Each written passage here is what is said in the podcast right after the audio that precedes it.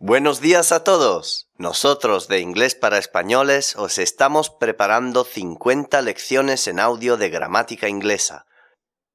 Hoy os presentamos la lección 15.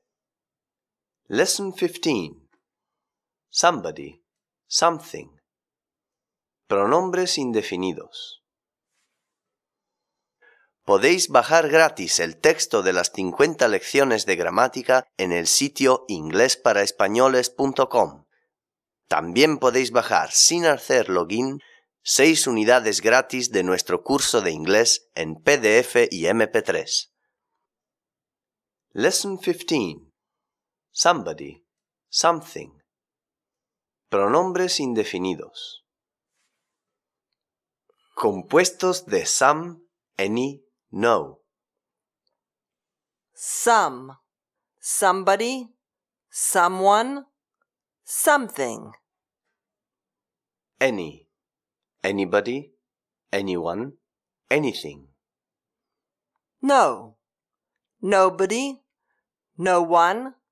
Nothing. Nota. Los pronombres indefinidos compuestos siguen las mismas reglas de some, any y no. Somebody, someone, something se usan en frases afirmativas y en frases interrogativas cuando se ofrece o se pide algo.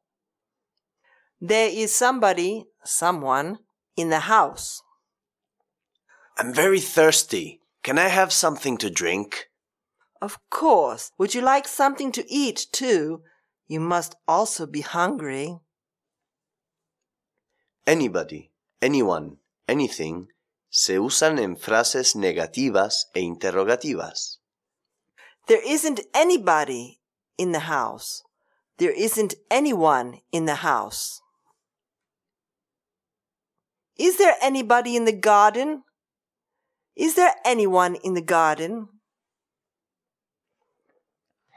En frases afirmativas, anybody, anyone, anything tienen el significado de cualquier, cualquiera, cualquier cosa. Anybody can learn a foreign language, but motivation is a key factor. When you are young, you think you can do anything. Nota. Somewhere, En alguna parte, en algún sitio. Anywhere, En cualquier parte, con un verbo negativo.